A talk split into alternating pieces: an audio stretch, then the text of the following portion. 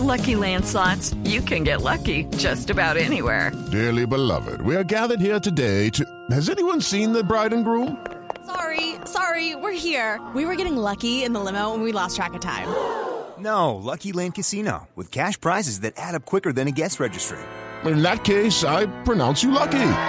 Play for free at LuckyLandSlots.com. Daily bonuses are waiting. No purchase necessary. Void where prohibited by law. 18 plus. Terms and conditions apply. See website for details. Y este es uno de los momentos más esperados de este programa. que llegó. Los La buñuelos. cita con... No, no ha llegado Luis Carlos. la cita con la ortografía y el doctor y el profesor Cleóbulo Sabogal. Profesor Cleóbulo Sabogal, Sabogal, muy buenos días. Muy buenos días, Preclara María Clara. A mí me encanta cómo me saluda. Me encanta porque cada domingo tiene algo distinto que decir.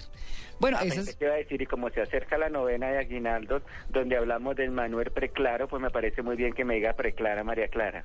Ay, ¿Qué no, quiere decir preclaro? Sí. Excelso, sublime. De Emanuel Preclaro. Claro.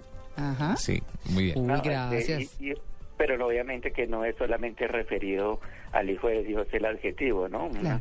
Se habla siempre de, de un preclaro, entonces autor de un preclaro, poeta, o sea, famoso, excelso, esclarecido, en fin. Mejor dicho, me echo el florononón.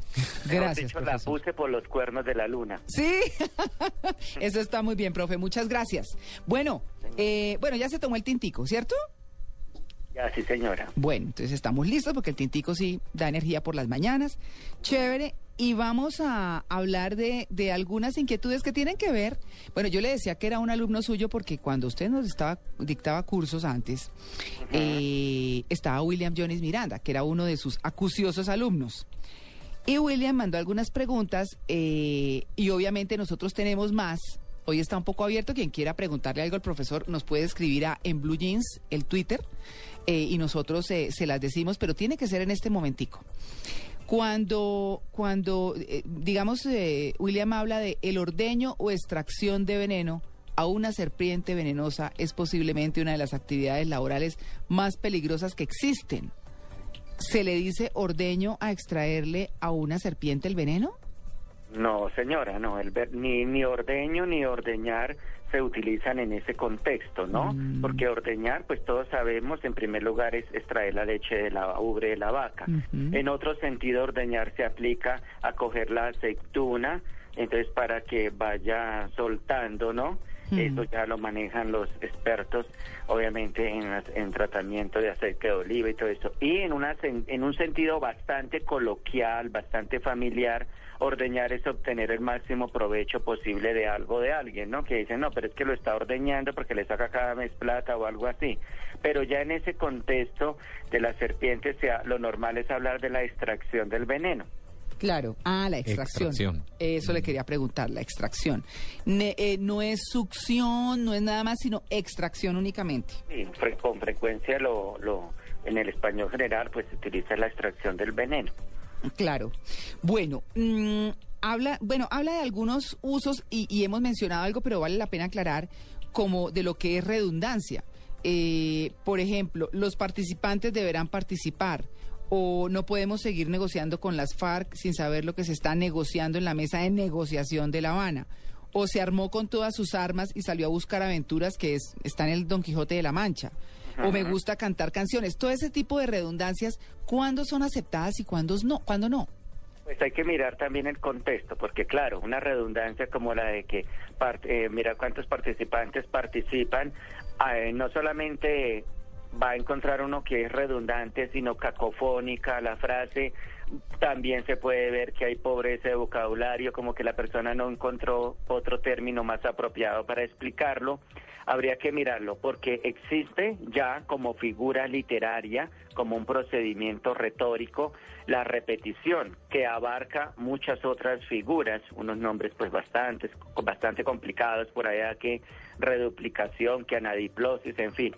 Pero como figura literaria se puede manejar la repetición, que es lo que hacen, eh, por ejemplo, Miguel de Cervantes Saavedra, o también en, en poemas como los de Jorge Guillén, que llegó la sangre al río, todos los ríos eran una sangre, algo así, cuando se busca ese efecto repetitivo, pero porque tiene obviamente un objetivo claro.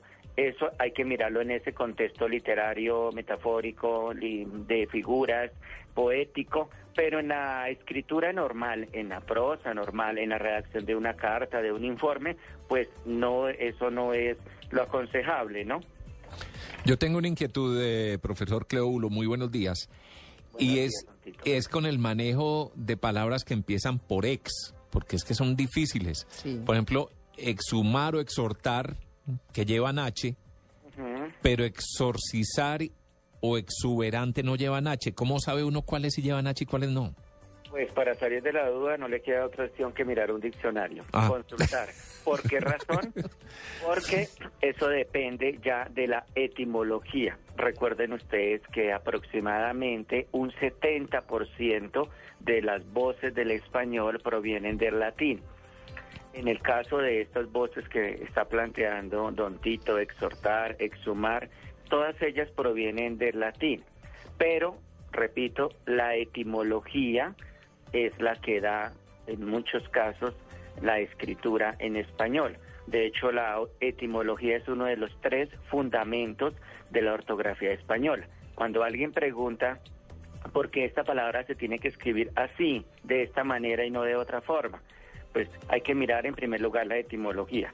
Lo segundo, que es la pronunciación de cada una de, las letras o sílabas de una palabra, porque el español es una de las lenguas de cultura que más guarda coherencia entre escritura y pronunciación. Y la tercer, el tercer fundamento de la ortografía española es el uso de los que mejor han escrito. Claro que ya pues pasó el Pero- periodo de oro de la literatura, pero se toma como referente ese periodo también porque muchas palabras quedaron consagradas en cuanto a su escritura y lo que se busca es la uniformidad. Claro. Eh, Pero profesora, sí. eh, justo con respecto a eso, ¿no hay palabras que se pueden escribir de dos formas y las dos pueden ser correctas? No ¿O eso ya no es dos, posible y pues, hay indicadas claro. unas? En primer lugar, pues hay más de 200 palabras biacentuales en el diccionario de la academia, es decir, que pueden llevar tilde o no, que conclave o conclave, que periodo con tilde o no, o periodo, que pueden encontrar icono o ícono, así, repito, son palabras biacentuales. Y en cuanto a escritura, también, eh, hace poco estábamos, hablábamos nosotros, entonces, el caso de auyama, que puede llevar H o no intercalada. Y hay otras palabras como ceviche, que creo que en alguna ocasión hablábamos de ella, que tiene cuatro grafías Sí, sí. autorizadas. Son casos aislados, ¿no? O hay variantes que con H, con G, dependiendo de la pronunciación, pero son casos aislados. La mayoría de las palabras tienen una sola forma de escribirse. ¿Alberja o arveja? Si ustedes miran el diccionario académico, las dos aparecen registradas. De todas formas, a algunos profesores les gusta más decir arveja. Y recuerdo que había profesores que en el bachillerato reprendían a sus alumnos por decir alberja, pero las dos están en el diccionario académico. ¿Dentrífico o dentífrico? Ah, dentífrico, yo no lo había oído. Dentífrico. Sí, esa palabra, pues, como la mayoría de los dicen, es crema dental, pero en el momento en que decidan utilizar dentífrico, no tiene esa R, ¿no? Eh, viene de den dentis, del latín, y ahí nuevamente tenemos que mm, basarnos en la etimología, porque van a decir, y si yo le quiero agregar la R, ¿por qué no puedo? No, la palabra es dentífrico, por dens, dentis, dentis es diente y fricare es frotar. O sea que no tenemos si dientes. la composición no le cabe la R, pero claro, como vulgarismo, como palabra obviamente perteneciente al lenguaje inculto, por decirlo así, mm, la gente le agrega la R, ¿no? Chun- a ver, chinchulín, chunchulla o chunchurria. O chunchullo. O chunchullo. O chanchullo. No, ese ya es otro. Sí. Si vamos a mirar un diccionario de colombianismos o de americanismos, vamos a encontrar esas variantes chunchulla, vamos a encontrar la variante chunchurria, un diccionario de americanismos como el de las academias de la lengua, registra chunchurria y le pone la marca geográfica de Colombia y lo remite a chunchullo, también que es colombianismo, una palabra procedente del quechua temporada que significa tripas, pero sí son variantes léxicas, son variantes que se pueden dar dentro del mismo país o si se hace comparación con otros países de habla hispana, pues uno hasta puede coleccionar eh, palabras para designar la misma realidad, ¿no? De Claro. pichurria ni hablemos. No, de pichurrias. No, es, es- de esa la sabe Felipe Zuleta. De eso sí que hay por acá. Sí, no, en este pichurrias. No, eso sí. Oigan, Eh, vengan. María. Mónica Rodríguez, nuestra querida compañera de Agenda en Tacones, nos envía un aviso que yo se lo voy a leer, eh, profesor Cleóbulo, mm, y le voy a describir cómo está, porque como usted no tiene Twitter no se lo puedo replicar. Pero dice, todo está en altas, o sea, en mayúsculas. Dice, Ajá. en esta Navidad, tenis con doble N, que pues es la empresa que está haciendo la promoción, te regala un bono por sus compras. Eso es más o menos, venga, te cuento, ¿cierto? Y tiene un asterisco y dice, y hasta el 20 de diciembre, el 20% de descuentos en todos los zapatos y dos asteriscos. Entonces, un asterisco pone, aplican condiciones y restricciones y en los dos asteriscos no pasa nada, o sea, no los aclara. Entonces ahí el problema es que de concordancia. En primer lugar, tenemos un, eh, un problema de concordancia pronominal, lo que usted acaba de decir, te regala y luego pone el sus. Si está tuteando, debe mantener el tuteo durante todo el texto. O si está usteando, pues debe mantener el su en todos los casos. No, no, no está permitida esa mezcla. Esto pues obedece a un descuido. A veces se le puede salir a una persona en el lenguaje oral. Yo creo que muchas veces nos hemos percatado de eso, que alguien está tuteando y luego resulta hablando de usted. En el lenguaje oral, pues los errores pasan más, se toleran más, pero ya en lo escrito hay que eh, son más exigentes, el textos, los textos que no vaya a escribir son exigentes y hay que pensarlo, hay que revisar y eh, por eso se censuran más los errores escritos que los orales. Claro, Nicolai le manda a preguntar, en el contexto político, ¿qué es un delfín? Ah, el hijo de un presidente, ¿no? Normalmente se utiliza la palabra delfín eh, referido a los hijos de los presidentes. Ese es el uso con que normalmente eh, lo conocemos, con el que la mayoría de los colombianos lo, lo entendemos aquí. Obviamente, si ya vamos a mirar la, la parte etimológica, Delfín, pues también es el primer el título que se le daba al primogénito rey de Francia y ya en un sentido amplio que deriva de ese es el sucesor, el designado probable de un político, de una personalidad importante. Mm. Nosotros aquí la mayoría lo entendemos como que los hijos de los expresidentes o los presidentes son los delfines, pero aplicado en un contexto más amplio al hijo de una personalidad importante, ¿no? De un personaje, pues. Claro. Y, y está haciendo una pregunta, bueno, que uno casi que obviamente eh, eh, la sabría en términos del ejercicio de la política, pero no sé ya en términos de lenguaje puntual cuál es la diferencia entre política y politiquería. Eso sí, ya ah, pensé que iba a decir Don Tito. Ahí yo la explicación, porque yo me defiendo muy bien por ese terreno. Me, ¿Qué? Uy. hay que tener en cuenta. Tenía escondida la varilla detrás de la espalda y ahí llegó. Sí. ¡tan! De nada le quedó, de nada le sirvió quedarse un poquito más callado hoy. Él dijo, pues yo me voy a quedar callado hoy porque eh, gato escaldado del agua fría huye. Pero de nada le sirvió. En el caso de politiquería, Sí, señor. tiene un sentido obviamente despectivo. Todos sabemos la política desde la Grecia antigua, lo que ha significado en el sentido pues del polis es ciudad, ¿no? Y pero mm, ya en ese sentido el arte, la doctrina, toda la actividad, toda esa parte seria que con que históricamente se ha conocido la política, pero politiquería ya es despectivo. De hecho, un diccionario como el de americanismo de las academias de la lengua registra politiquería con la marca geográfica desde México hasta la Argentina. O sea, se usa en toda la América hispana y el significado es el de actuación en política mediante intrigas o práctica política que consiste en tratar de conseguir o mantener el poder mediante licencias, falsas promesas y regalos. Mm, Bueno, ahí está. O sea, no es nada positivo, ¿no? Sí, no, para nada. No tiene una connota, siempre eh, será despectivo, siempre se va a mirar mal esa palabra o hablar de politiquero pues tampoco no es nada positivo, no es agradable que a alguien le digan politiquero, muy distinto a que le digan político. Claro, por supuesto. Le- ¿Frijoles, frijoles o frisoles? La palabra Uy, sí, frijol, pregunta para los paisas sobre todo. La palabra frijol también es vía acentual, de esas que había dicho hace un momento que hay más de 200 en el diccionario. El diccionario registra frijol con tilde como palabra grave o frijol como palabra aguda. Mm, ¿Y- Depende de los países. frisol? se utiliza. Eso sí Y es. Pero el frisol- de frisol es un colombianismo, pero que también se usa en Panamá, según el diccionario de americanismos, y es exactamente un sinónimo de frijol o frijol, pero ya está dentro de regionalismo. En la categoría lexicográfica aparece como un Pero es regionalismo. válido.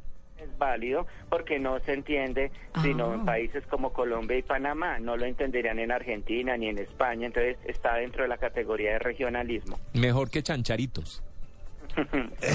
Los chancharitos. Profesor Cleóbulo, le tengo el top 5 de las palabras complicadas de pronunciar. Uy.